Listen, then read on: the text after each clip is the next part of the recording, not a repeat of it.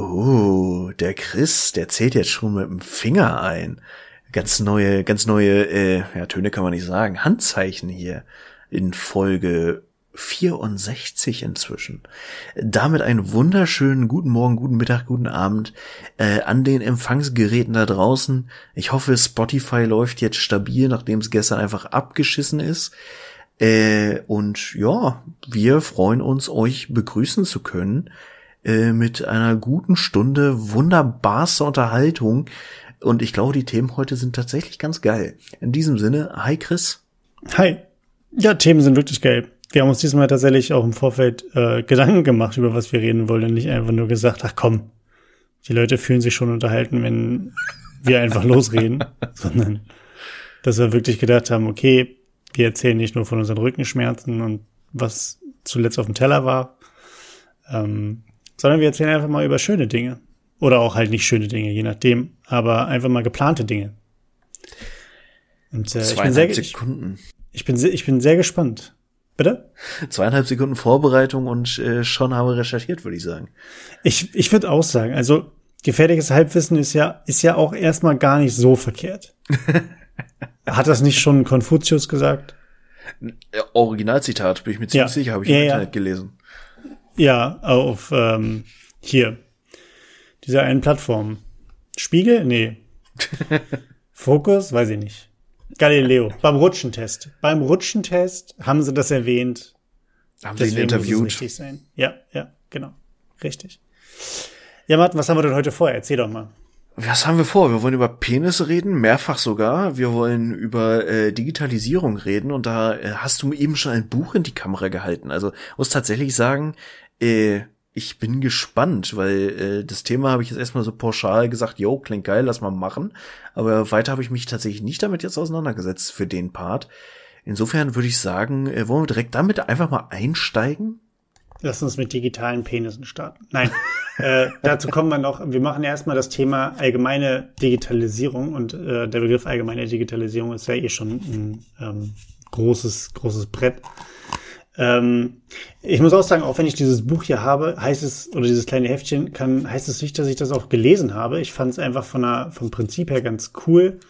Ähm, und zwar ist das, ich habe das schon ein paar Jährchen rumliegen, ohne es jemals komplett 100% gelesen zu haben äh, ist das erstellt worden von, jetzt halte ich fest, von der katholischen Landjugendbewegung Deutschlands. Oh Gott, ich ahne ja? Schlimmes. Ähm, es geht tatsächlich eigentlich. Also äh, legen wir jetzt erstmal auch die, die, ähm, die, den Hintergrund des Ganzen und von mir aus auch den, den, die, die, den Zweck, den das Ganze erfüllen sollte, oder den passiven Zweck, den das Ganze erfüllen soll, erstmal beiseite. Ähm, das ist eine, ein Büchlein, was halt wie gesagt aufgebaut ist in zwei Seiten auf der oder in zwei Hälften. Auf der einen äh, in der einen Hälfte wird quasi die helle Seite der der Macht, also die helle Seite der Digitalisierung beleuchtet und auf der anderen Seite dementsprechend die dunkle Seite. Und ähm, geht im Endeffekt darum, dass auf der hellen Seite wie gesagt Chancen und Möglichkeiten und äh, Potenziale aufgezeigt werden, immer anhand von bestimmten Oberthemen. Ähm, und auf der dunklen Seite entsprechend gewisse Risiken und Gefahren, die das Ganze mit sich bringt. Man muss sagen, der Fokus liegt, weil es unter anderem ja von einer Landjugendbewegung kommt, ähm, liegt der Fokus auch ähm, auf dem Bereich von, ähm, also der Landjugend selbst, ne? also Dorfgemeinschaften oder ländliche Regionen. So, damit ist jetzt nicht speziell der Fokus auf Städte gelegt. Mhm. Und natürlich auch sowas wie Landwirtschaft, was, wie der Name sagt, ja auf dem, auf dem, auf dem Land mehr oder weniger oder in, in ländlichen Regionen äh, eine größere Rolle spielt als in Hamburg und Berlin. So. Mhm. Äh, zumindest was die reine Produktion und die arbeitenden Menschen in diesen jeweiligen ähm, Sektoren angeht oder in dem jeweiligen Sektor. Und ähm, ich fand es wahnsinnig interessant. Die äh, Oberthemen, die hier genannt wurden, ich lese das mal vor, ich lasse Landwirtschaft und Landjugend jetzt einfach mal weg, weil das ist jetzt nichts, was uns auch speziell betrifft. Aber die Themen, die abgehandelt werden, sind zum Beispiel Ethik und Rahmensetzung, mhm. Datenschutz und Datenhoheit, unser Lieblingsthema, mhm. Toleranz und Diskriminierung und die ländliche Entwicklung. Ähm, genau. Äh, und das, was ich am, am interessantesten bei dem Thema finde, ich meine, wir können natürlich alle, alle vier einfach mal so abreißen und uns überlegen quasi, was, ohne dass wir es jetzt mit dem Büchlein vergleichen, aber was unserer Meinung nach quasi jeweils ein ein positiver Faktor ist und was ein negativer Faktor ist ähm, in dem jeweiligen Bereich. Und dann können wir ja gucken, ob wir eventuell sogar übereinstimmen, ähm, ganz grob, oder ob, ob, äh, ob wir komplett Hanebüchen irgendwie da unterwegs waren. Mhm. Weil bei uns wird es ja jetzt eher Bauchgefühl. Ne? Also klar, wir haben uns mit dem Thema auch auf Arbeit oder privat schon mal ein bisschen auseinandergesetzt. Aber äh, anders als bei der Erstellung dieses Büchleins ist ja bei uns weniger Zeit und weniger Hirnschmelz da reingeflossen. Deswegen seht es uns nach, wenn wir nicht automatisch auf den größten Faktor kommen. Ähm, ich würde mal sagen, wir fangen einfach mal an mit dem Thema Ethik und Rahmensetzung von der Digitalisierung. Mhm. Natürlich auch, wie gesagt, ein ganz großes Oberthema. Ähm, vielleicht fällt uns ja aber etwas dazu ein. Was wäre denn deiner Meinung nach, also, oder hast du Präferenzen? Möchtest du helle Seite übernehmen? Möchtest du eine dunkle Seite übernehmen? Was möchtest du? Wollen wir beide beides machen? Oh, ich bin äh, generell und auch gerade in letzter Zeit sehr häufig oft so ein, so ein Jein-Typ tatsächlich. Also ich, seh, ich versuche immer selber Dinge aus unterschiedlichen Perspektiven gleichzeitig zu betrachten und weiß dann am Ende gar nicht mehr, was meine eigene Meinung ist. Äh, insofern würde es mir, glaube ich, schwerfallen, das lupenrein zu machen, gerade bei so einem differenzierten Thema wie, also ich, ich grundsätzlich äh, ist das mega spannend, was Ethik im Rahmen von Digitalisierung bedeuten kann oder bedeuten muss, besser gesagt. Und äh, insofern, nur mal so kurz zur Einordnung, wie alt ist das Ding ungefähr? Warte kurz, ich suche mal nach, ob ich irgendwas dazu finde. Äh, Erscheinungsdatum Januar 2020. Ach doch, ist noch so jung. Gefördert vom Bundesministerium für Familie, Senioren, Frauen und Jugend. Ja. Ich, äh, es ist, die, der ganze Rahmen dieses Buches ist in mir einfach gerade sehr paradox es sendet sehr unterschiedliche Signale, aber egal. Ähm, ja, also glaube ich, ich mache jetzt mal die dunkle Seite der, der Ethik. Mhm. Und ich glaube, um da direkt mal äh, kalt reinzurutschen, ähm, das ist einfach in der Realität ein großes Problem, dass das, was an ethischen, Mor also ethischen Ansprüchen kommt, kommt meistens erst, wenn irgendjemand richtig über die Stränge geschlagen hat. Soll im Zweifel heißen, Digitalisierung wird häufig erstmal auf einer Ebene gemacht, wo probiert wird, was geht eigentlich. So gerade im Sinne von ja sowas wie Bitcoin oder sowas wie äh, Zahlungssachen oder keine Ahnung auch äh, wie krass kann man Daten einfach auswerten, um ja, im Zweifel negative Aspekte wie eben gezielte Werbung oder Manipulation oder eben diesen ganzen Bums, den wir in letzter Zeit auch einfach beobachten, der ja auch immer mehr diskutiert wird, das wird ja immer erstmal gemacht und das wird so lange gemacht, bis es dann irgendwem auffällt. Dann haben wir so eine Whistleblower-Situation und dann kommt erst die Gesetzmäßigkeit. Und es kann ja, und ich meine, Gesetzmäßigkeit ist dann schon die, die konkrete juristische Perspektive, aber auch der moralische Aspekt, dass es verwerflich ist, irgendwas zu tun, ist ja quasi der Auftakt dafür, jetzt mal ganz plakativ gesagt. Mhm. So, und das ist natürlich ein Riesenproblem bei der Digitalisierung, dass du meistens erst also du hast in der Regel die Leute, die es erfinden oder die die Möglichkeiten entdecken und nutzen, haben nicht den moralischen Anspruch zu sagen oder selten den moralischen Anspruch zu sagen, okay, wir nutzen das jetzt nicht, weil es Grenzen überschreiten könnte, sondern sie nutzen es erstmal so lange, bis es verboten wird. Mhm. Und das ist halt einfach eine Entwicklung, bis wir irgendwas juristisch geregelt haben, gibt es schon so schnell neue Entwicklungen oder äh, ja Weiterentwicklung und Möglichkeiten, dass es einfach auch der, der Geist ist aus der Flasche. Mhm. Ist bei, eigentlich bei allen Entwicklungen, ne, immer, also es wird ja der Status, irgendwo ein Status quo angenommen, auch wenn es theoretisch in der heutigen Gesellschaft keinen richtigen Status quo gibt, da wir dadurch wie so ein Fluss halt einfach ständig in Bewegung sind. Mhm. Aber es wird ja, ja gerade im rechtlichen Rahmen immer versucht, einen, ja, einen Rahmen zu geben. Ne? Es wird versucht, das Ganze irgendwo greifbar zu machen ähm, und, und halt einen, einen Status quo herzustellen. Und gerade bin ich bei dir, bin ich voll bei dir, wenn es um Digitalisierung geht, dass die Entwicklung halt einfach überhaupt nicht aufzuhalten ist. Und sie geht vor allen Dingen ja auch immer schneller. Ähm, zumal ja das wie so eine, äh, so ein bisschen wie so eine Achterbahnfahrt auch ist. Ne? Wenn du in der vordersten Gondel bist, bist du schon irgendwie auf dem Weg nach, nach unten. Und die hinterste Gondel wird dann halt noch ein bisschen nachgezogen. Ne? Du hast die, die, die Vorläufer, die quasi auf dem Weg sind, äh, durchs Tal dann wieder nach oben in die, zur nächsten Erfindung irgendwie unterwegs zu sein. Und die anderen, ja, die kommen irgendwann auch, aber sie kommen halt. Also mhm. es, ich glaube, dass in den nächsten 10, auch 20, 30 Jahren es halt äh, dann auch automatisch durch den Generationenwechsel und sowas halt niemanden mehr gibt, der ohne eine vergleichsweise veraltete Technologie, Technologie rumläuft. Ähm, allerdings ist, glaube ich, dieser Nachzieheffekt wird immer zu einem gewissen Teil da sein und wird auch immer zu einem gewissen Teil vielleicht, zumindest ist mein Bauchgefühl, schneller passieren. Ähm, man redet natürlich im, im, im, in Form auch von Digitalisierung durch, durch äh, oder durch Digitalisierung auch immer durch das Thema Spaltung. Ne? Also äh, ein großer Teil kann nicht partizipieren und wird abgehängt. Mhm. Äh, und ein anderer Teil bewegt sich halt schon in, in Dimensionen, die die äh, Otto Normalverbrauchende nicht checken. Ähm, aber das war tatsächlich ja immer schon so. Also wenn wir ehrlich sind, was so technologische Entwicklung anging. Also wo die einen gesagt haben, was, eine Kutsche ohne Pferd? äh, das geht ja nicht. Und die anderen waren schon unterwegs und haben gesagt, wie können wir das Ding auf drei Pferdestärken hochballern?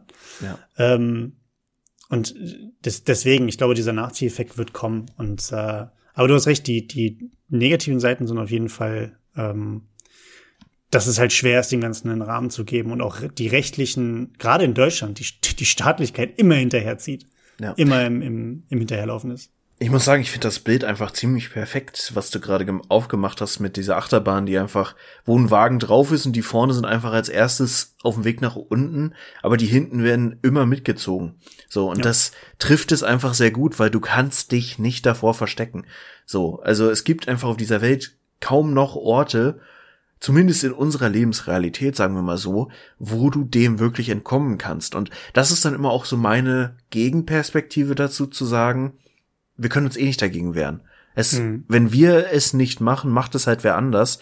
Ergo ist mein persönlicher Anspruch dann immer auch zu sagen, dann gehe ich lieber nach ganz vorne in den Wagen und steuer, gut, bei Achterbahn schwierig, äh, steuer den Prozess wenigstens mit und kann dann auch selber, wenn ich tief im Thema bin, im besten Fall auch einschätzen, okay, welche Folgen hat das denn eben für Leute, die sich jetzt aktuell noch nicht damit beschäftigen. Und das ist halt eine sehr wichtige Perspektive und deswegen finde ich, Ethik generell sehr, sehr wichtig bei der Digitalisierung.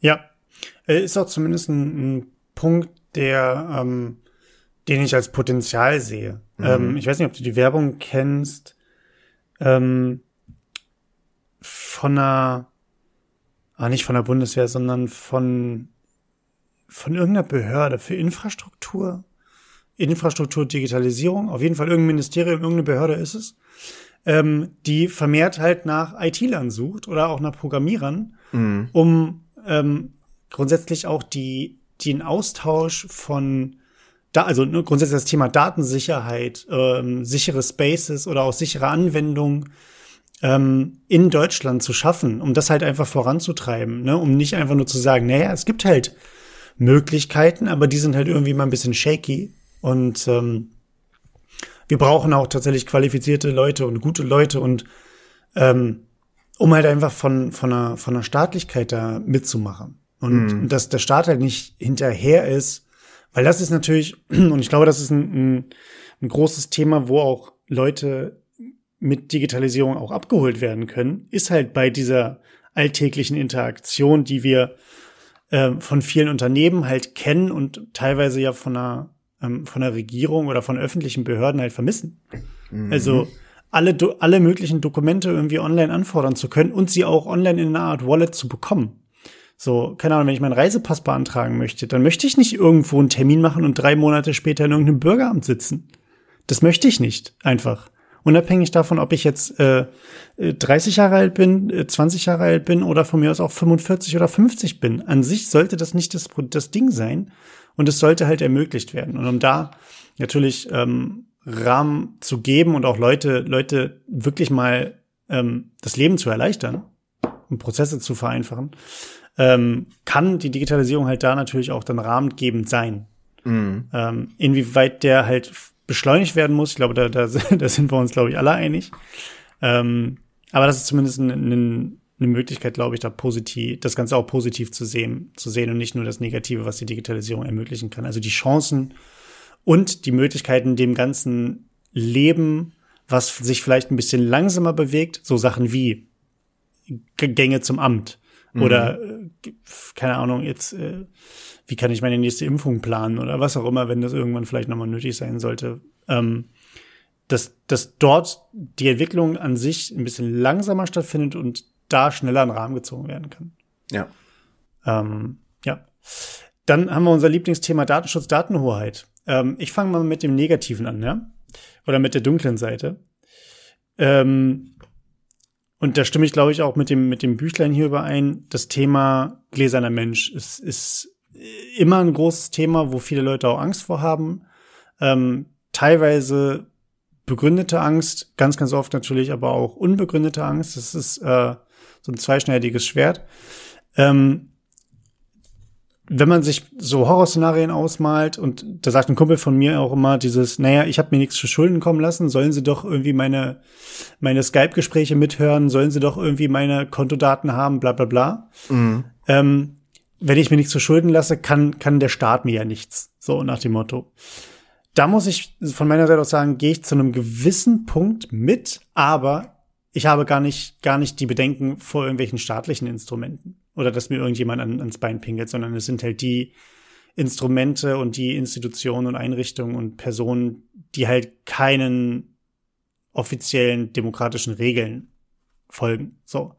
Sondern es sind halt diejenigen, die einen versuchen zu scammen, es sind diejenigen, die versuchen einen einfach wie das Geld, das beliebteste aller, aller, aller Wertgegenstände irgendwie auf der Welt, ne, wegzunehmen. Mhm. Ähm, und halt irgendwie ja, durch die Dynamik des Internets halt auch einfach äh, Menschen teilweise einfach nur zu trollen oder einfach nur irgendwie, ne, manche Menschen wollen die Welt einfach nur brennen sehen.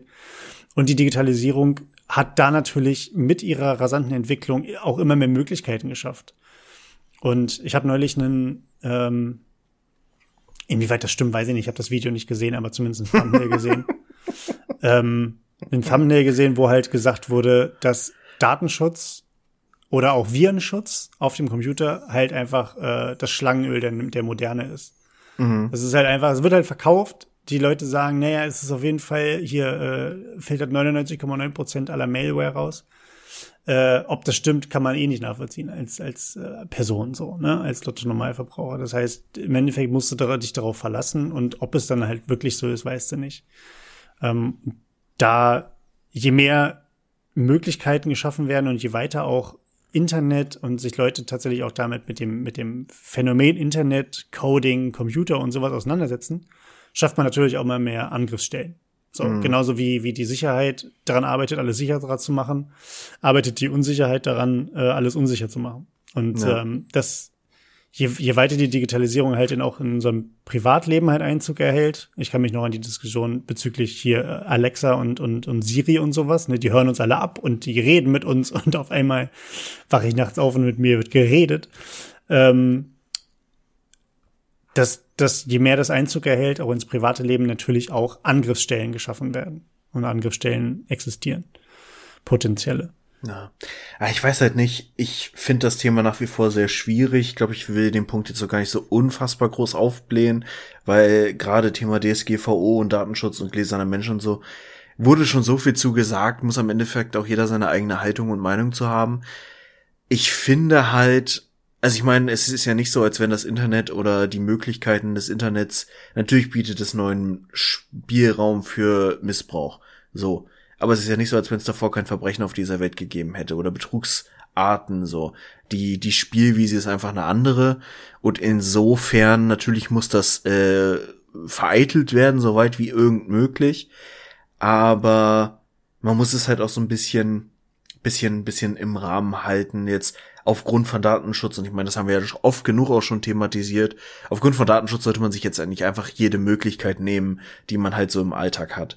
So, und ja, es ist immer nur eine relative Sicherheit, auch je nachdem, auf was für Schmuddelseiten man sich gerade so rumtreibt, aber abgesehen davon, also ich habe für mich einfach beschlossen, ich nutze jetzt nicht alles, also generell so Alexa und Co. bisher gar nicht, aber ich weiß auch genau, dass meine Daten in dieser Welt sind, dass es von mir mehr als einen digitalen Klon gibt, der wahrscheinlich sogar mehr oder weniger äh, akkurat auf meine Präferenzen, Interessen und so weiter und so fort passt. Insofern, wenn man sich erstmal davon verabschiedet, dass es das gibt, und das gab es halt schon immer. Ich meine, dafür gab es ja auch so, so, ne, hier Statistisches Bundesamt und Co. Es gibt halt immer statistische Auswertungen, die irgendwie ein Volk, eine Region und so weiter äh, in bestimmte Kategorien presst. So. Und insofern kompletten Datenschutz oder komplette Anonymität äh, gibt's halt eh nicht. Und wenn man sich von der Gedanken auch erstmal verabschiedet hat, schläft man auch erstmal wieder bedeutend ruhiger. Ja, das auf jeden Fall. Ähm, das heißt, für dich wäre so die, die quasi das Thema, wenn wir Datensicherheit angehen, dass äh, also ne, was wäre für dich denn was Positives, was du zum Thema Datenschutz oder Datensicherheit mitnehmen würdest, was die Digitalisierung an Potenzial damit bringt? Mhm. Ja, zumindest die, der gesetzliche Rahmen ist inzwischen ja geschaffen, dass man schon diese äh, Hoheit über die eigenen Daten hat. So. Und da passiert tagtäglich was mit, was schlecht ist, da passiert tagtäglich was mit, was gut ist. Es ist sehr, sehr gut, die Möglichkeit zu haben. Mhm. Und am Ende des Tages ist das auch wieder am Ende äh, ein sehr ethisches Thema. So, du mhm. musst da auch immer gucken, dass es in einem gewissen Rahmen stattfindet, dass niemand jetzt benachteiligt wird, weil er mehr oder weniger Daten preisgibt. Und insofern, ähm, ja, muss man einfach pragmatisch mit umgehen, ist einfach eine Art von, von Spielwiese, auf der wir uns bewegen. Ja. Das glaube ich auch, dass es äh, auch da schon gute Entwicklungen im Bereich der Regula Regulierung gibt, geht, gibt. Und ich finde alleine so ein positives Beispiel, wie ich finde, ist ja auch, ähm, dass halt ja natürlich auch gerade große Unternehmen, die halt irgendwie Geld machen wollen, denen es wichtig ist, Kunden zu bekommen und Kunden zu halten, dass die natürlich halt auch äh, nicht, nicht, also sobald da dann rauskommt, dass halt wirklich irgendwie im Hintergrund Schmu läuft mit irgendwelchen Daten oder sowas, dann können die sich ja direkt einsagen. Also dann mhm. gehen ja auch alle Leute wieder weg, denen das wichtig ist. Und tatsächlich ist halt Datensicherheit etwas, was in der großen Masse der Bevölkerung halt wichtig ist und dadurch natürlich auch eine Art Druckmittel für Leute, gewisse Standards einzuhalten. Ähm, und, und, und im Rahmen zu laufen. Ne? Also da, da ist, da ist tatsächlich irgendwie so ein Marktmechanismus drin, der ganz, der ganz ähm, akzeptabel zumindest ist. Mhm. Ähm, ich hätte jetzt noch das, ähm, das Thema, und da würde ich von meiner Seite aus mal auch wieder mit einem Positiven anfangen ähm, weil das auch gerade, hatten wir gerade off-camera off schon ein bisschen gesprochen, ähm, über das Thema Toleranz und Diskriminierung, was mhm. die Digitalisierung da ermöglicht. Und das ist eine Sache für alle Leute da draußen, falls ihr es nicht wisst. Ähm, es gibt mittlerweile nicht nur Online-Petitionen, die man unterschreiben kann, wo man nicht mehr mit einem, mit einem Klemmboard rumgeht oder in der Fußgängerzone stehen muss und trotzdem am demokratischen Prozess teilnehmen kann. Äh, einfach nur mal Online-Petition oder E-Petition googeln. So, da gibt's genug.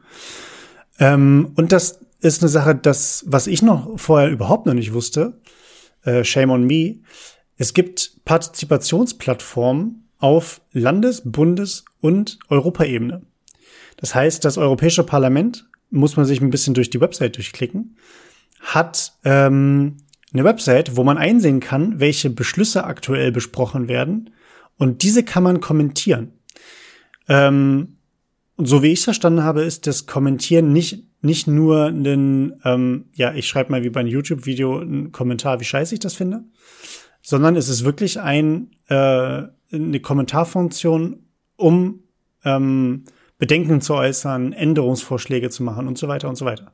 Mhm. Das heißt, da sind sowohl vergangene ähm, Beschlüsse, ob die abgelehnt wurden oder durchgewunken wurden. Da sind ähm, zukünftige Beschlüsse nach Themen sortiert und so weiter. Das heißt, da kann man sich durchklicken und das ist ja vor allen Dingen auch ähm, eine Möglichkeit, auch da wieder am, am demokratischen Prozess teilzunehmen über, über digitale Möglichkeiten.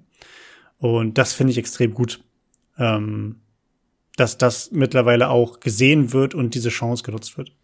Ja. Genau. Auf jeden Fall, aber die Kehrseite ist natürlich auch riesig und sehr dunkel. Ähm, dass, ja, ich meine, also im Alltag ist allein dieses Thema, ne, äh, Cybermobbing, Kommentare, Rassismus, äh, faschistoide Scheiße und irgendwelche Leute, die sich auch für solche Verbrechen und solche Gruppierungen darüber abstimmen, ist natürlich ein Riesenproblem. Und das ist zum Glück auch ja ein Problem, was, was zunehmend auch betrachtet wird wo eben auch die juristischen Wege geschaffen werden, äh, virtuelle Hassverbrechen, wenn man so nennen möchte, auch zu ahnden, leichter zur Anzeige zu bringen und so weiter. Und ja, es auf einer anderen Ebene gerade ist den Einfluss von Social Media in Ländern, die eben auch, ich weiß gar nicht, wo ich anfangen soll. Ich will da jetzt auch gar nicht so tief rein, aber dieses ganze Thema, dass nachweislich Social Media irgendwie äh, Völkermordverbrechen oder diese, diese Gruppenbildung, um andere Gruppen zu diskriminieren, zu ab, im krassen Fällen abzuschlachten, ist ja nachweislich ein Problem. Mhm. Und das äh, wird zum Glück inzwischen auch immer mehr betrachtet. Gerade auch so diese Geschichten, dass es Länder gibt, wo Facebook einfach gratis auf äh, internetfähigen Handys drauf ist und einfach die Form des Internets ist und da völlig unreguliert und so stattfindet, ist unfassbar. Mhm. Also, was da passiert, ist aus unserer Perspektive kaum vorstellbar und selbst in unserer in unserer Lebensrealität in Deutschland gibt's ja genauso Probleme, ne? Telegram-Gruppen, Querdenker, Geschichten und so weiter. Das ist halt ein Problem, das muss betrachtet werden und da muss auch dringend, äh, also da, da kann es nicht schnell genug gehen, da im Zweifel, wenn es zu extrem wird, wenn es wirklich menschenschädlich wird, da auch einen Riegel vorzuschieben, dass sowas eben nicht mehr stattfindet. Ja, auf jeden Fall. Ähm, letzter Punkt, und ich glaube, da ist es, glaube ich, sinnvoller, wenn wir erstmal mit dem Negativen ähm, oder mit, na, mit einer Voraussetzung anfangen, und das ist der Punkt der ländlichen Entwicklung. Mhm. Äh, du bist auf einem, ähm, ja, kann man, nee, ist, ist keine Kleinstadt, ne? Ist schon ein Dorf, wo du aufgewachsen bist. Also schon eine Stadt. Also wir waren auch ja. mal Kreisstadt. Also 13.000 13 Einwohner. Ja, okay, das ist, das ist kein Dorf. Das ist, das ist eine Kleinstadt. Aber du bist zumindest in einem etwas ländlichere geprägten Bereich äh, ja. der Welt aufgewachsen. Auf jeden Fall. Und ähm, daher kennst du wahrscheinlich auch die Struggles, die äh, Digitalisierung in dem Bereich mit sich bringt äh, talking about äh, Infrastru Infrastructure und äh, Breitbandausbau und sowas und Funklöcher. Mhm. Aber darum, darum geht's ja gar nicht. Das ist Grundvoraussetzung. Wir wissen alle, dass das quasi, es ist keine dunkle Seite, aber es ist Voraussetzung, dass überhaupt irgendetwas funktioniert oder auch nicht funktioniert. Ähm, was wäre denn für dich eine, ein, eine positiven Effekt oder ein Potenzial, was äh, Digitalisierung mit der ländlichen, mit dem ländlichen Raum anstellen könnte oder was da äh, als positiver Faktor mit einhergehen könnte. Mhm. Ich weiß, dass wir da vor äh, einem, ja, ziemlich zu Anfang, ich glaube sogar 2020 schon drüber gesprochen haben, weil, ich meine natürlich, absolut bin ich bei dir, Infrastruktur ist eine Grundvoraussetzung. Und auch da passiert ja inzwischen auch in den ländlichsten Gegenden was. Teilweise habe ich sogar das Gefühl, fast schneller als in einer Großstadt in manchen Teilen, weil so Glasfaserausbau und sowas da mhm. dann eben auch von Privatanbietern oder von, von kleineren Anbietern auch vorangetrieben wird. Ähm, aber ich glaube tatsächlich die große Chance, die dahinter steht, ist, dass das ganze Thema Landflucht und man muss in große bis riesige Städte gehen, um Jobs zu finden, um auch gut bezahlte Jobs zu finden und so. Das verschiebt sich ja am Ende des Tages gerade im Moment wieder, weil dieses ganze Thema Remote Work einfach gangbar wird. Einfach, dass wir auch gelernt haben oder so, gelernt haben sollten, besser gesagt, ähm, dass es scheißegal ist in vielen Fällen, wo du sitzt, solange du halt digital gut zusammenarbeiten kannst.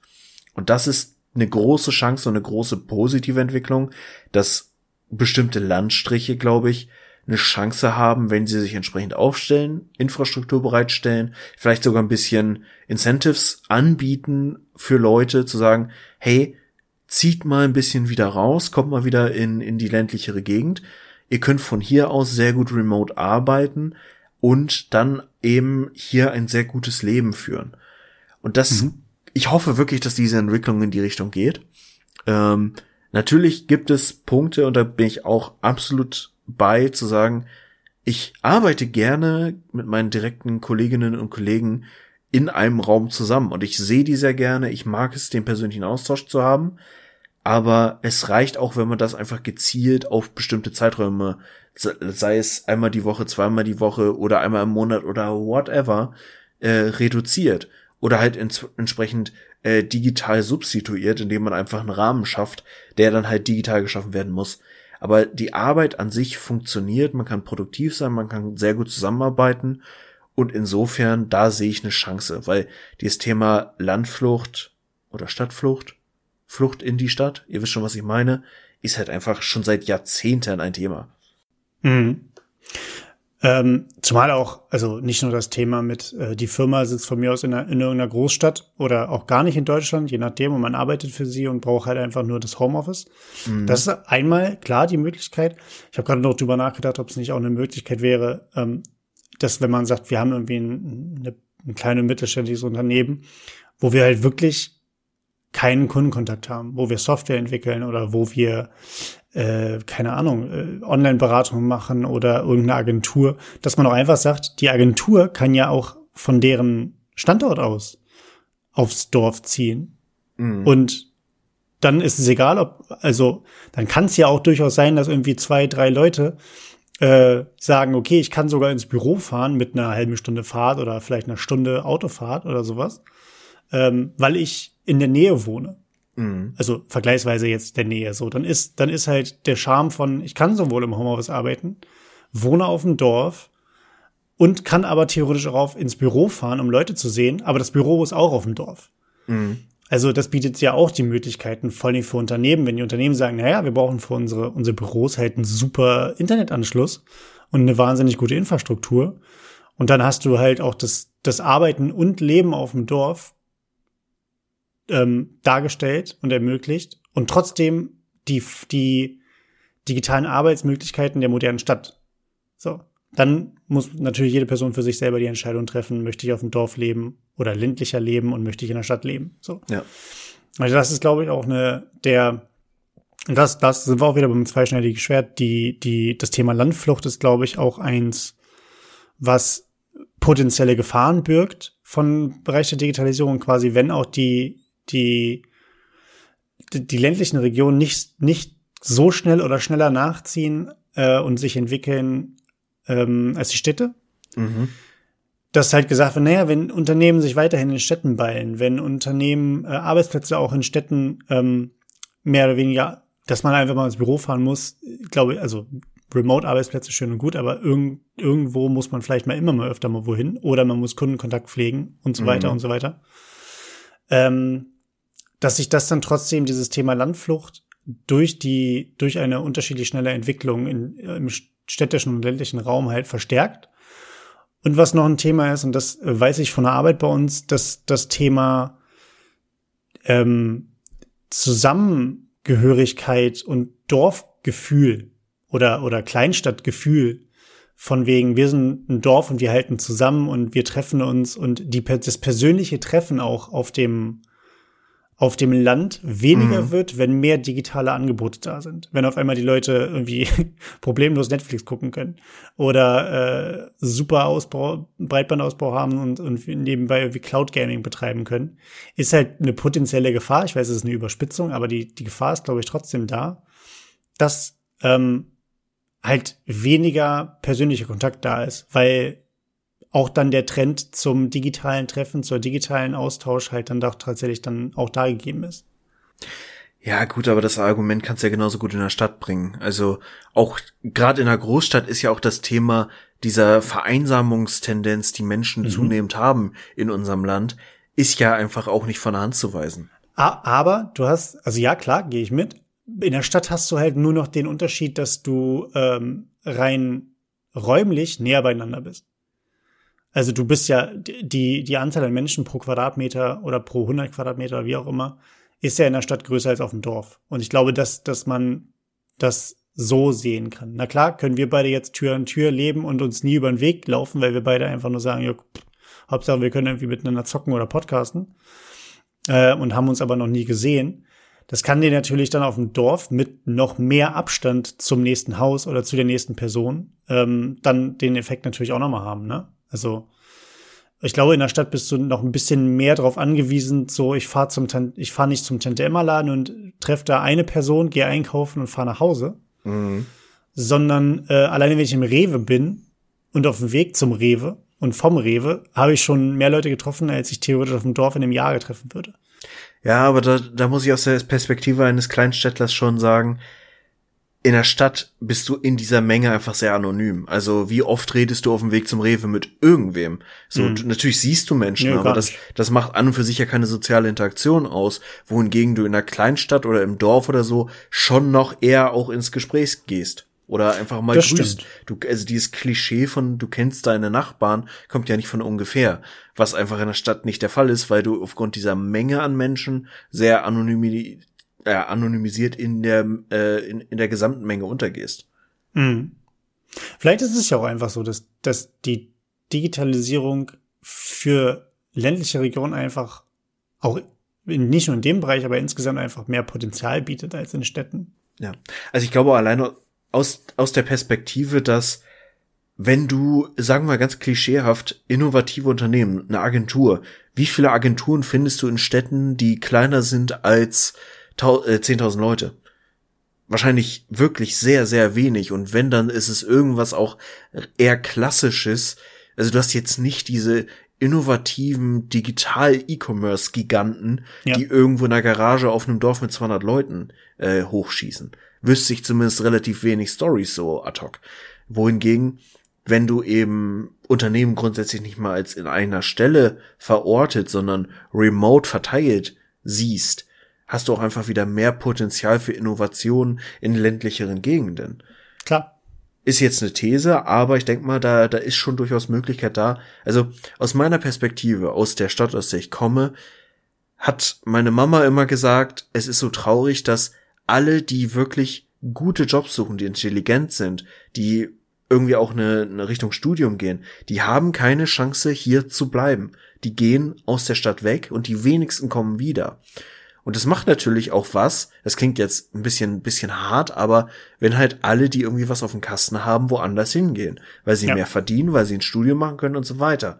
Wenn du den Leuten mehr Chance bieten würdest, ein sehr, sehr gutes Leben, auch im, im, geht mir auch so. Ich habe auch, ich denke immer mal wieder, ich habe die Momente, wo ich nachdenke, gehst du dahin zurück?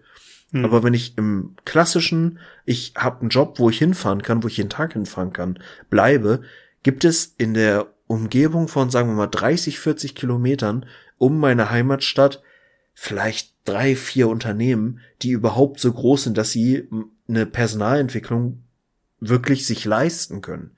So, und insofern ist die Gegend für mich jobtechnisch relativ uninteressant. Ja. So. Gut, ist, ist natürlich auch, wie gesagt, ein Thema, was ähm, bestimmte äh, Berufsgruppen natürlich auch betrifft. So. Absolut, absolut. Aber auf der anderen Seite, ja klar, wenn irgendwo mal ein DHL-Zentrum oder, oder die, die, das Lager von, von Rossmann oder Amazon irgendwo hingebaut werden soll, klar schafft das auch irgendwie da Arbeitsplätze. Aber in den meisten Fällen, zumindest so wie ich es kenne, sind das ja dann auch die Leute, die, die dann äh, aus den Städten dorthin gefahren werden. Da ist halt einfach nur der Platz, um den Bau hinzustellen. So. Und äh, ich fände auch cooler, wenn sich das alles wieder so ein bisschen entzerrt, wenn man wieder so eine, so eine, ähm, wie heißt denn das Fachwort? Das Gegenteil von Urbanisierung. Gibt's da so ein tolles, schlaues Wort für? Mir fällt es tatsächlich ja, ein. Ja, ich glaube, ich glaube, dass äh, es war, war was richtig Dummes. Es war nicht, aber es war nicht äh, Reurbanisierung. Es war aber irgendwas ein Thema, dass das äh, sich der der Fokus aus den Städten wieder ins ins ländliche verteilt oder nicht der Fokus, aber zumindest die die die Fokussierung der Stadt aufgelöst wird ähm, und die Menschen quasi wieder auch aufs Land ziehen, vermehrt. Mhm. Egal. Äh, guter alter Erdkundeunterricht von damals hat nichts gebracht. Nichtsdestotrotz. ähm, ich finde es ich find's grundsätzlich ein schönes, schönes Gedankenspiel in, in einfach mal ganz stumpf in Schwarz und Weiß und in, in Chancen und, und äh, Risiken zu denken. Das kann man natürlich auch bei ganz, ganz vielen anderen Themen einfach mal machen. Nicht nur bei Digitalisierung. Ähm, aber es ist natürlich auch immer eine Sache, wie wir es gemerkt haben, es ist, äh, sind mehrschneidige Schwerter. So. Und äh, bei vielen Sachen muss man natürlich auch gucken, passt es? Äh, sind Voraussetzungen überhaupt da, um sich da überhaupt Gedanken zu machen? Weil daran scheitert es ja teilweise auch schon, dass, äh, dass, ja, gewisse Grundvoraussetzungen gar nicht gegeben sind. Ja. Ähm, oder ja. Genau. Martin. Wollen wir zu dem interessanten Thema kommen oder zu dem nicht interessanten Thema? Oh, komm, lass uns doch mal das nicht interessante Thema nehmen, was auch immer das ist. Ich habe es nämlich gerade nicht auf dem Schirm. Ich weiß es auch nicht. Also das ist jetzt Definitionssache. Eigentlich, eigentlich war jetzt das nicht interessante Thema, ähm, dass wir einfach gerne mal unser Logo überarbeiten wollten. Ne? Ah, das wir waren, stimmt. Wir waren leider ein bisschen, bisschen unzufrieden mit dem, äh, also was heißt nicht, wir sind zufrieden mit unserem Logo. Das wurde uns ja schön gebastelt. Aber wir wollen uns ja auch weiterentwickeln. So wie wir das persönlich machen und auch von unserem Podcast her zumindest eine kleine Entwicklung durchführen, ähm, möchten wir das auch visuell darstellen. Und jetzt ist die Frage, wir brauchen im Endeffekt einfach, also wir wollen jetzt hier so nicht ewig lang, aber so ein kleines Brainstorming machen mit, wie wollen wir jetzt den, ähm, unser Logo eigentlich gestalten. Ich habe mir mal neun Logo-Trends, also eine, eine Website, hier rausgesucht, und zwar neun Logo-Trends in 2022. Und ich muss sagen, die haben es alle drauf. also für jemanden, der überhaupt nichts mit Grafikdesign zu tun hat, muss ich schon sagen, ist schon klasse. Gibt es denn irgendwas, was du, wo du sagst, das fändest du richtig geil, das müssen wir auf jeden Fall einbauen, weil da wird nicht, nicht nur unser, nicht nur der Zeitgeist wird abgebildet, sondern auch unser Inhalt kommt darüber beispielsweise. Ich mache mir nebenbei eine Liste. Ja, tatsächlich muss man sagen, äh, ich bin ja schon immer sehr großer Fan davon und das ist ja primär dein, dein Themenbereich auch hier in unserer Aufgabenverteilung. Ähm, unsere Sticker, die wir auf als, als Folgenbild tatsächlich mit einbauen und die wir auch für Instagram nutzen, um dann immer die Wochensnippets zu untermalen. Und da muss man sagen, der Stil ist ja dann doch ein anderer als der, den unser Logo hat. Und ich meine, unser Logo ist ja ziemlich zu Beginn und ich glaube, das Logo hatten wir direkt zu Anfang. Mhm. Wir haben zwar noch nach einem Namen gesucht, aber sobald der Name stand, hatten wir da noch recht schnell das Logo. Äh, Grüße an Mandy an der Stelle, die es damals für uns erstellt hat. Dankeschön. Ähm, und das fand, ich finde es auch nach wie vor gut, weil es einfach so sehr basic das getroffen hat. Ich bin leider zunehmend unzufrieden, weil es in Spotify und in den Apps nicht so ganz gut aussieht. Dafür ist die Schrift ein bisschen zu klein. Aber ich mag diesen Comic-Stil, den wir eben bei den Stickern haben. Und das wäre so was, was ich gerne mit drin hätte. Und ansonsten machen wir uns nichts vor. Chris, müssen wir uns auch mal eingestehen und den äh, Menschen, die das zuhören, äh, unsere Themen sind einfach Kraut und Rüben. Wir reden einfach das, was uns gerade vor die Flinte läuft. Und insofern äh, gibt's da zwar ein paar Grundthemen, die immer wieder auftauchen, aber abgesehen davon finde ich es immer schwer, das so hundertprozentig einzugrenzen, was wir hier eigentlich Woche für Woche so tun. Das ist schwer. Vielleicht wollen wir uns umbenennen in Kraut und Rüben. Vielleicht oder kann man daraus ein lustiges Wortspiel machen? Oder eine Zweideutigkeit, Kraut und Rüben. Das ist das Ding, wenn man, wenn man live brainstormen muss, ne? Aber das ist eigentlich ein gutes Training jetzt mal. Das müssen die Leute jetzt auch mal aushalten. Die schneid das dann hinterher zusammen. Nee, du, du lässt, nee, nee, nee, das wird schön auf ganzer Länge, wird das quasi durchgehört, so dass man quasi auch mal eben kurz so, so, so ein Füller-Monolog, den ich gerade mache, dass man den einfach mal mitkriegt. Five Weil, hours later. du musst es mit französischem Akzent sprechen. ähm, naja, im Endeffekt hatten wir, wir hatten ja schon mal, glaube ich, einen, einen Vorschlag uns angeguckt. Im Endeffekt geht es ja darum, dass wir ähm, drei große, große Themenbereiche abhandeln, die, die immer mal wieder auftauchen. Das ist einmal, ist es, ähm, dass wir über Filme und Serien sprechen und äh, ich meinen typischen Marvel-Rant wieder von, vom, äh, vom Laster runterhole. Mhm. Ähm, und äh, Martin das dann natürlich entsprechend verteidigt, vollkommen zu Recht. Und das heißt, das Thema ähm, so ein bisschen Popkultur, Popkultur in Filmen und äh, in Filmen und Serien ist ja immer ein Thema, was bei uns rauskommt. Die Tiertrivia ist immer mit dabei. So. Längste Kategorie, die wir haben hier. Die längste Kategorie. Und das Ding ist, ich überlege ja, ich meine, wir sind ja, wir sind ja intelligent. Also so muss man mal sagen. So, auch wenn es, also auch wenn es nicht immer rüberkommt, aber ist ja schon, ist ja schon so. Ähm, ich glaube, das haben wir auch ganz, ganz vielen anderen Podcasts voraus. oh, dass, Schatz äh, feiert. Dass wir halt einfach, wir sind einfach smarte Boys. Jetzt so, wenn man unseren IQ zusammennimmt, dann ist das ganz viel. Ähm, wo wollte ich drauf hinaus? ich habe keine Ahnung. Nein, ich wollte sagen, wir beide, wir beide sind intelligent und eigentlich müssten wir uns, und da haben wir beide ja auch eine Leidenschaft für, ähm, für das Thema allgemein, also wissenschaftlich an Dinge heranzugehen. Ich glaube, das müssen wir in der nächsten Zeit dann noch mal ein bisschen mehr befeuern. Mhm. Wir haben jetzt dann immer natürlich über die Themen, für, über die wir ein bisschen Expertise haben, gerade so, ne, Erwachsenenbildung, Fort- und Weiterbildung, Didaktik, ähm, da haben wir ja schon mal ein bisschen, ein bisschen mehr Insights. Ich glaube, wir können uns theoretisch noch ein bisschen mehr, was das Wissenschaftliche angeht, äh, uns einfach mal Themen nähern. Ähm, oder wir lassen es. Ich möchte noch mal kurz ein Zitat von dir bringen. Äh, du hast ein Video gesehen, hast das Video aber nicht angeguckt, sondern dich nur auf das Thumbnail bezogen. Richtig. Das bezeichnet unsere Recherchetiefe eigentlich ziemlich symbolisch gut. Naja, okay. Wir können es ja auch einfach mal andersrum machen. Wir können ja auch einfach mal den Leuten da draußen mitteilen, dass sie mal alle Leute anhauen sollen, diesen Podcast zu hören. Dann haben wir von heute auf morgen 80 Millionen Zuhörende. Und dann können wir auch ein Research Department äh, engagieren, beziehungsweise unsere Jobs kündigen, dass wir weiter Zeit aufwenden können, um zu researchen. So. Solange, da, also ich schieb euch jetzt mal schön den Stiefel zu. So, es ist jetzt richtig, richtiges, schönes, in die Defensive gehen, Hunde, die in der Ecke gedrängt werden, beißen. So, genau so läuft es jetzt nämlich. also, im Endeffekt ist es nicht unsere Schuld, im Endeffekt ist es eure Schuld. In dem Sinne, ähm, welche drei Symbole wollen wir denn? Okay. Nein, wir werden auf jeden Fall, was das, was das Logo angeht, werden wir ein neues, ähm, ein neues Logo basteln. Wir werden uns mal überlegen, was wir da so machen. Wir spielen ja gerne auch mit, mit, äh, mit Farben. Ähm, da bin ich mal gespannt, was bei rumkommt. Aber das heißt, wir werden in den nächsten, ja, diese Woche vielleicht nicht, vielleicht nächste Woche mal gucken, wie ich dazu komme, äh, ein neues Logo basteln. Ja. Und es kann auch sein, wir können ja auch der Podcast sein, der immer ein neues Logo hat. Jede Folge. Ja, hatte ich, hatten wir im Ansatz ja auch schon mal versucht, äh, zumindest die Farbe des Logos immer zu wechseln. Da haben wir ja verschiedene Varianten, mhm, aber auch da. Ne? Zu ja. Nein, aber unterm Strich, äh, vielleicht posten wir irgendwie so einen Fragensticker oder so in unsere Story und dann können ja. wir uns gerne mal Ideen mit reinwerfen, was für euch auch diesen Podcast und die äh, nahezu wöchentliche Interaktion, die wir beide miteinander und mit euch haben, äh, ausmacht. Was sind so die zentralen Punkte? Was würdet ihr irgendwie als Symbolbild in einem Logo potenziell sehen.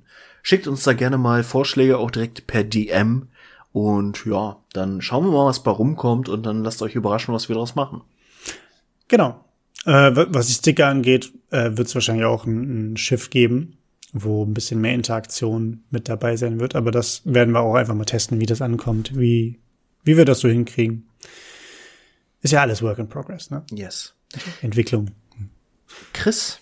Ja um nochmal in die Welt des Digitalen zurückzugehen und unser äh, Thema mal entspannt in die DMs sliden zu lassen, was wir, was, was heute spontan bei mir auf der Arbeit in äh, der, in einem, ja, kurzen Abschwung äh, innerhalb eines Meetings mit zwei meiner Kolleginnen entstanden ist und ich fand es eigentlich ganz lustig drüber zu reden.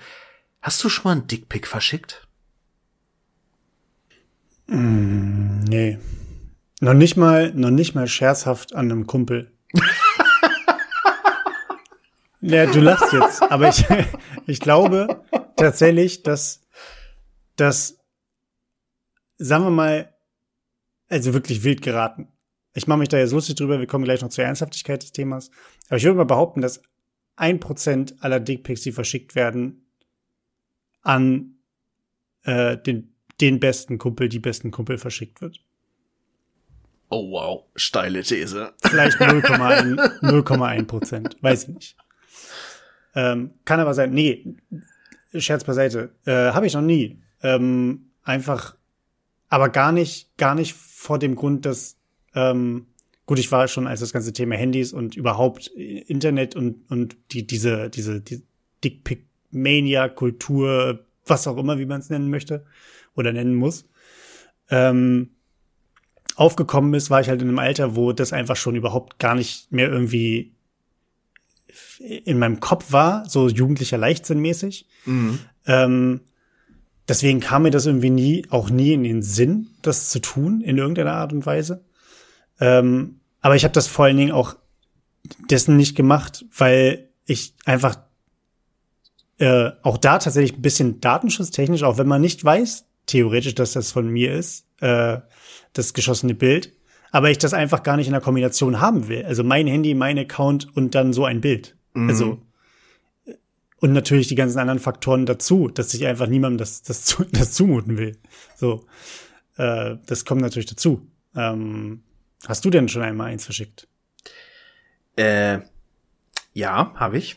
Okay. Aber äh, tatsächlich mag es zwei, dreimal vorgekommen sein, aber großes Ausrufezeichen immer in einem Kontext von einer Beziehung oder irgendwie wirklich einer, einer längeren Affäre oder irgendwie sowas. Und ich muss auch wirklich sagen, das war immer auf, ja, ich will jetzt nicht sagen, es ist schon irgendwie in, in auf jeden Fall in, in, einer, äh, in einem Consent-Modus. Also mhm. das war erwünscht, beziehungsweise sogar gefordert.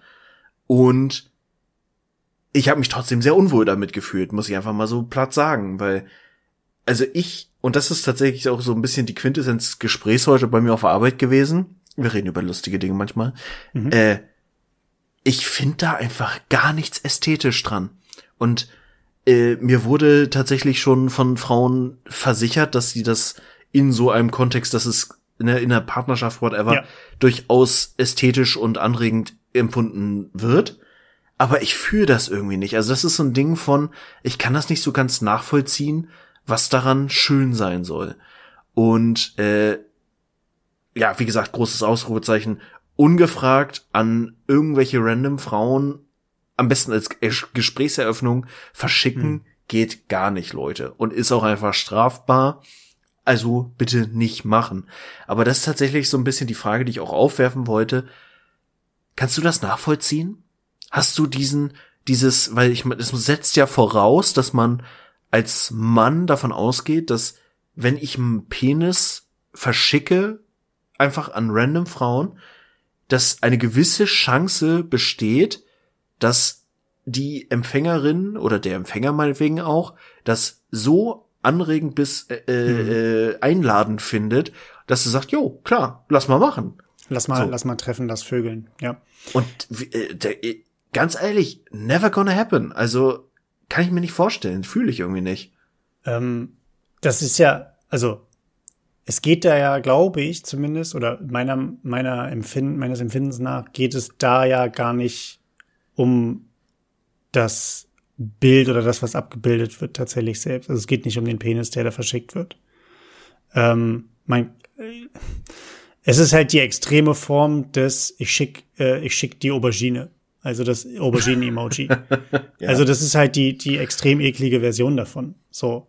Ähm, weil im Endeffekt geht's, glaube ich, ja darum, die Leute, die das abschicken, dass die, ähm, also die verfolgen natürlich mehrere, mehrere Dinge damit. Primär, glaube ich, ähm, ist gar nicht mal an erster Stelle das Selbstprofilieren, sondern wirklich die lowste Form des äh, des ich will vögeln und will aber keinen Aufwand betreiben. Mhm. Also würde ich jetzt einmal mal behaupten. Und dann kommen, spielen noch so Sachen rein wie, äh, ich will mich selber irgendwie gut fühlen. Ich hoffe, dass irgendwie ein positiver, positive Response zurückkommt. Bis hin zu, ich möchte die andere Person irgendwie degradieren als Mensch, als, als Frau. Ich meine, es wird auch Männern geschickt, von anderen Männern wahrscheinlich, dann in, in, mit einer gewissen Absicht. Aber, also ich will die andere Person in, in ihrer, Sexualität, in ihrer, in ihrem Geschlecht, in ihrer Persönlichkeit irgendwie in einer gewissen Art und Weise äh, äh, äh, mit meiner Männlichkeit einschüchtern oder degradieren oder oder oder zeigen, wie wie männlich ich bin. So oder mhm. ne?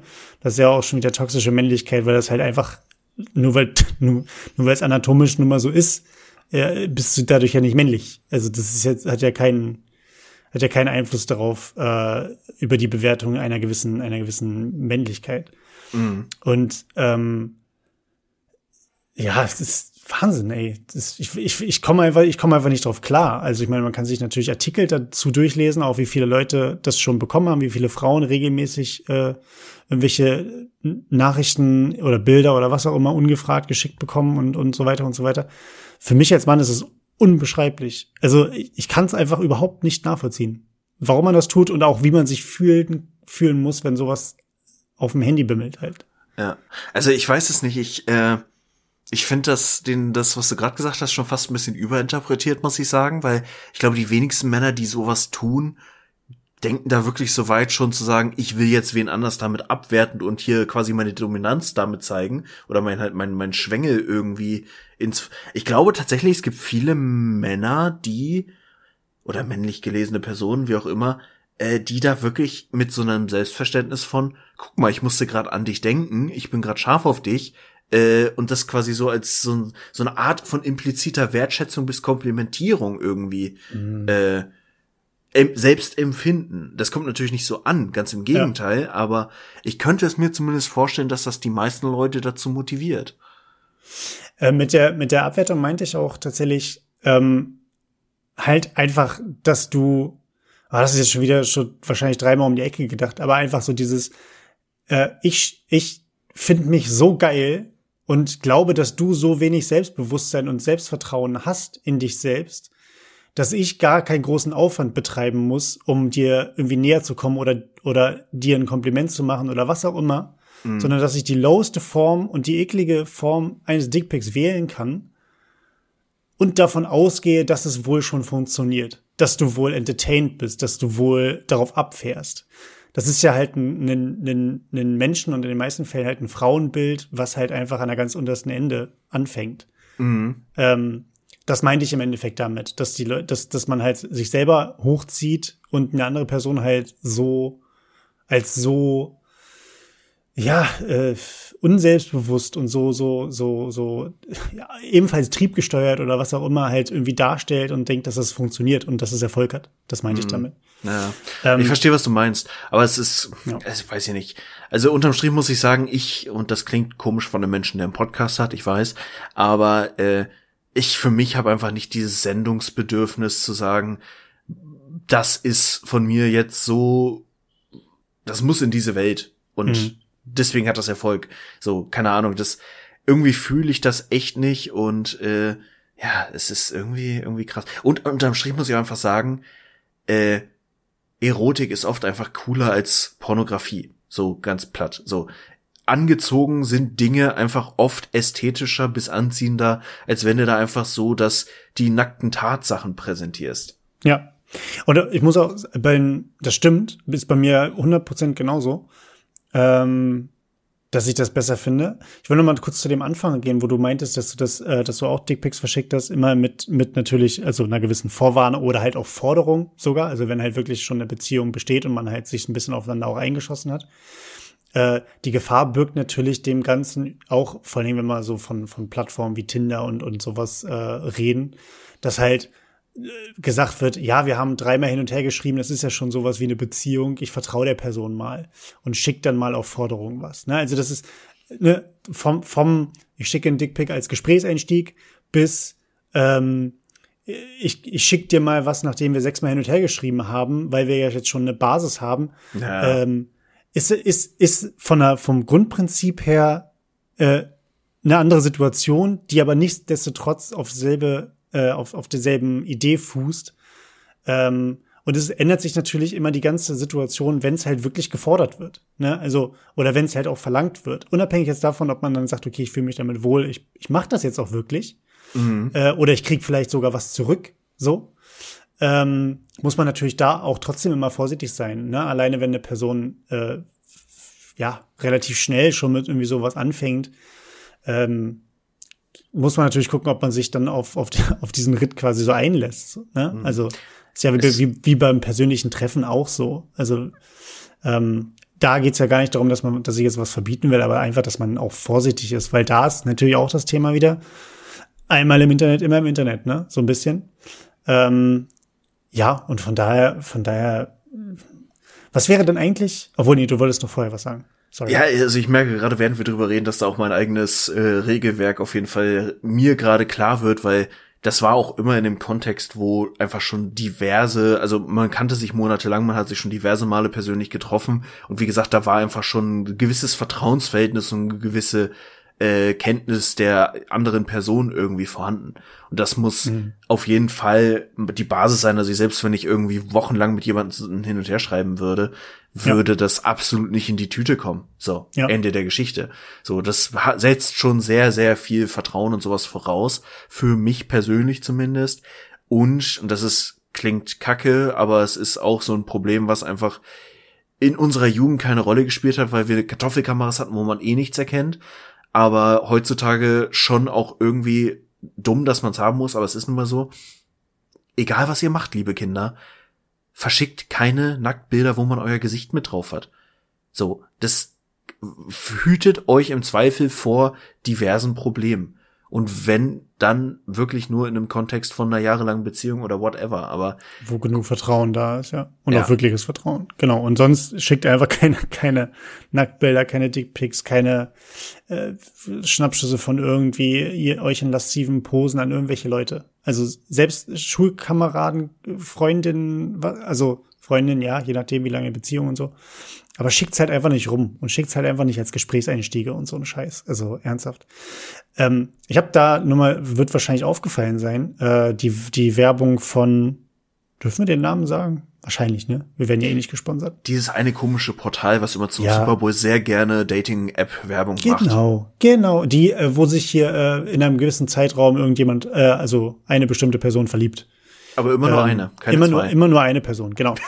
Die äh, machen jetzt verstärkt Werbung ähm, mit, der, mit so einer Caption nach dem Motto ähm, Liebesbeziehungen starten, aber ohne Dickpick.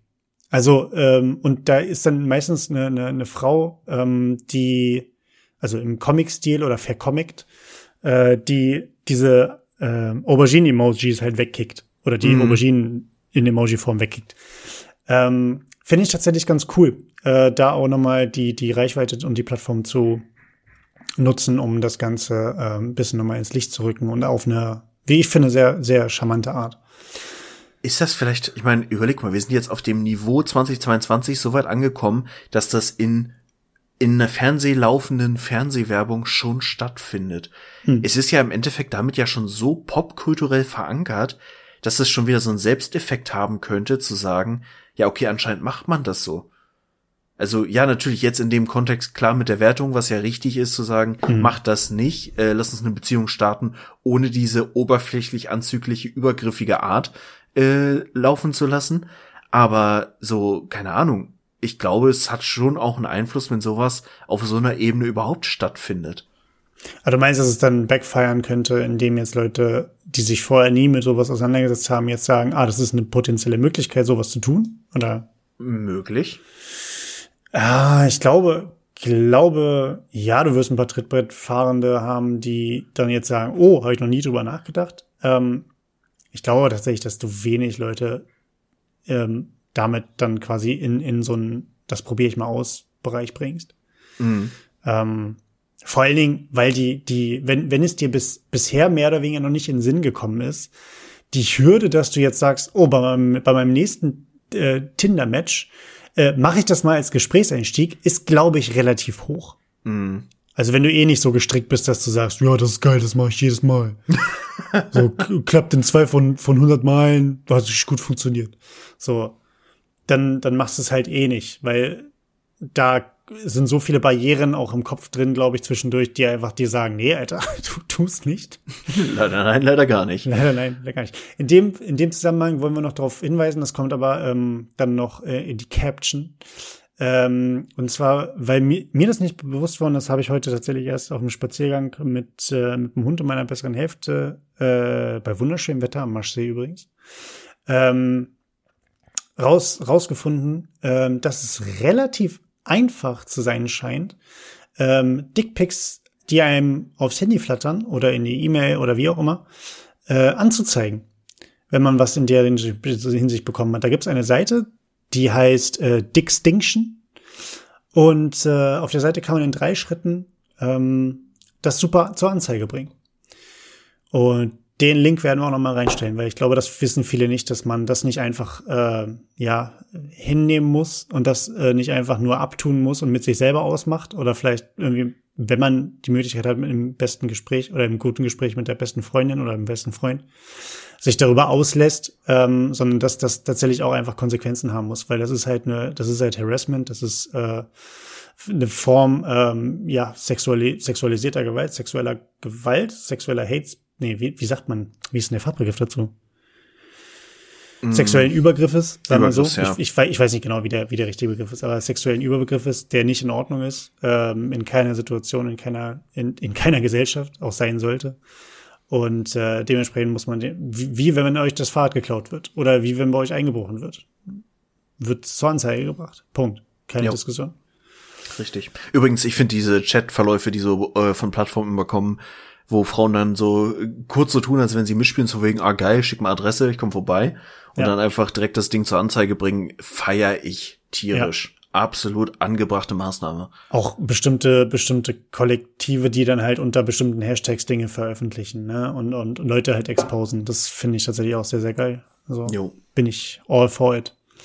In dem Sinne, Martin, ähm, falls wir irgendwie was vergessen haben, weil wir auch in, in Anführungszeichen nur zwei Kerle sind, die natürlich in dem Sinne jetzt auch wenig, wenig, äh, ja, Erfahrung im, im Empfang von Dickpics äh, haben ähm, und wir was vergessen haben, lasst es uns gerne wissen. Wir äh, werden dann dementsprechend da demnächst vielleicht, falls wir dazu was vergessen haben und falls wir irgendwie was Wichtiges noch mitteilen müssen, in der nächsten Folge das Ganze nachholen. Mhm. Ähm, denn das ist immer wichtig, auch die andere Seite zu hören, gerade wenn wir nur zwei Dudes sind. Ähm, Genau. In dem Sinne, Martin, du hast Tiertrivia heute vorbereitet. Ich habe Tiertrivia heute vorbereitet. Und äh, wie sollte es anders sein? Wir reden über Penisse. wie sollte es anders sein? Das passt ja wieder. Ne? An dieser äh, Stelle liebe Grüße an meine bessere Hälfte, die mich tatsächlich auf das Thema aufmerksam gemacht haben, hat. Äh, wir kamen neulich drauf und sie war so ganz aufgeregt. Oh, ich habe da was gefunden, das könnt ihr als Tiertrivia nutzen, das ist voll gut.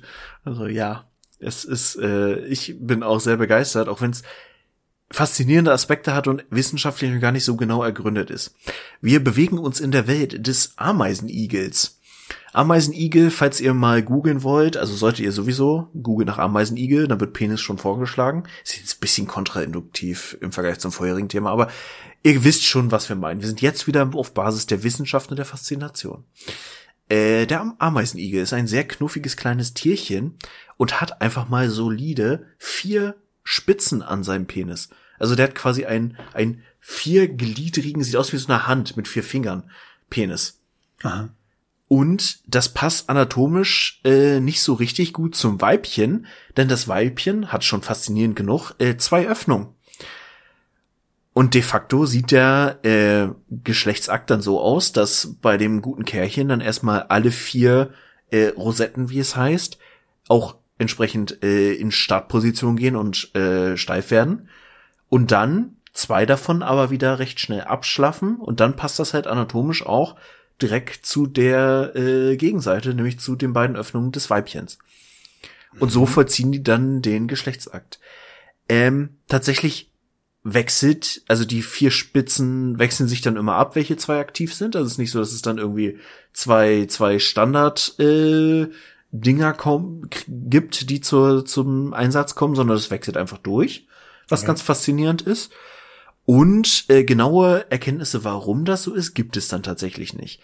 Noch ein ergänzender, spannender Fakt, also es gibt die These, es gibt, es, es gibt wohl einen klaren äh, Weibchenmangel bei den Tierchen. Also das Verhältnis ist so in der Regel eins zu 100. Und oh, wow. äh, dass es irgendwie damit zusammenhängt, aber genau warum weiß man nicht. Zumindest habe ich nichts auf Anhieb dazu gefunden.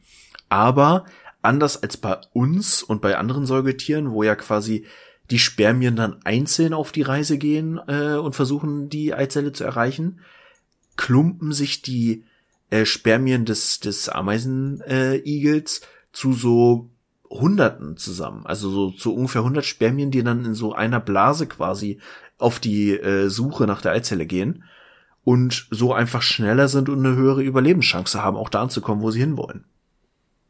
Okay. Verrückt. Also, also, man fragt sich ja manchmal bei der Evolution auch so, was hast du dir dabei gedacht? Manchen Tieren machst du es auch echt schwer, ne? Ja.